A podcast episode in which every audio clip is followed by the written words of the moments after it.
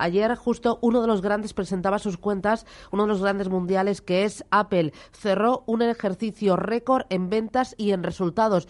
Eh, ganó más que nunca y eso pese a vender menos iPhones. Pedro Aznar, Pedro, ¿qué tal? Buenos días. Hola, muy buenos días. Eh, Pedro Andar es eh, director de Apple Esfera y consultor de tecnología de Everest. Eh, ¿Cómo ha logrado esto Apple, el ganar más que nunca vendiendo menos iPhones? Bueno, e-, es el mejor trimestre en la historia de Apple y, esto es debido a que bueno, el iPhone 10 ha funcionado perfectamente, mucho mejor de lo que tenían de lo que tenían previsto Apple realmente eh, no debería decirse que es que ha vendido menos eh, menos iPhones que el año pasado porque este trimestre ha tenido una semana menos. Eh, todos los analistas están casi de acuerdo, ¿no? Que si hubiéramos tenido 14 semanas como tuvimos el año pasado, hubiera hubiera hubiera se hubiera acercado al valor. O sea que no es aproximativo porque quizás sería, sería la misma cifra que el año pasado. Lo que sí que es relevante es que no solo eh, se ha superado la, cualquier cifra récord, es el iPhone mejor vendido desde que se puso a la venta en, en noviembre eh, hasta, hasta, hasta que se cerró la, la toma de resultados. Y desde luego está haciendo que la empresa suba como la espuma en, en, unas cifras que nunca se habían visto para Apple, que ya es decir. Eh, del resto de los datos que presentó ayer Apple, ¿con qué más te quedas?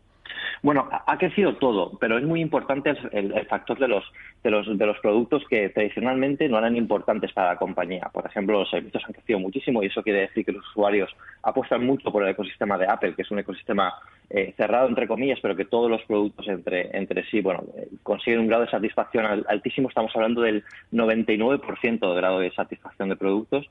Y luego hay una división que, pues, la división del Apple Watch, el Series 3, se ha vendido más de un 100% que la, que la, que la, que la anterior toma de resultados y además eh, eh, los AirPods también han conseguido que eh, esta división de otros productos suba un 36% más que el año pasado. Y si lo juntamos todo, la compañía ha subido anualmente un 70% más que, que, los resultados anuales del año anterior.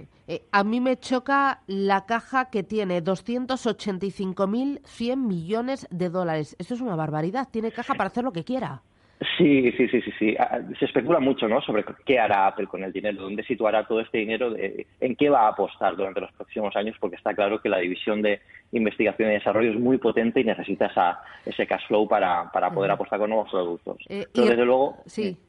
No, desde luego lo que, lo, que, lo que Apple quiere a largo plazo es seguir la línea de evolución que está con los productos, que no es una compañía que radicalmente saca un producto rompedor de un año para otro, como fue, con, por ejemplo, con el, con el iPhone, está apostando por una evolución y eso se está premiando a, nivel de usuario. Y respecto al impacto que va a tener en sus cuentas, en su crecimiento, la reforma fiscal de Donald Trump, bueno, están analizando a ver qué pueden hacer aquí.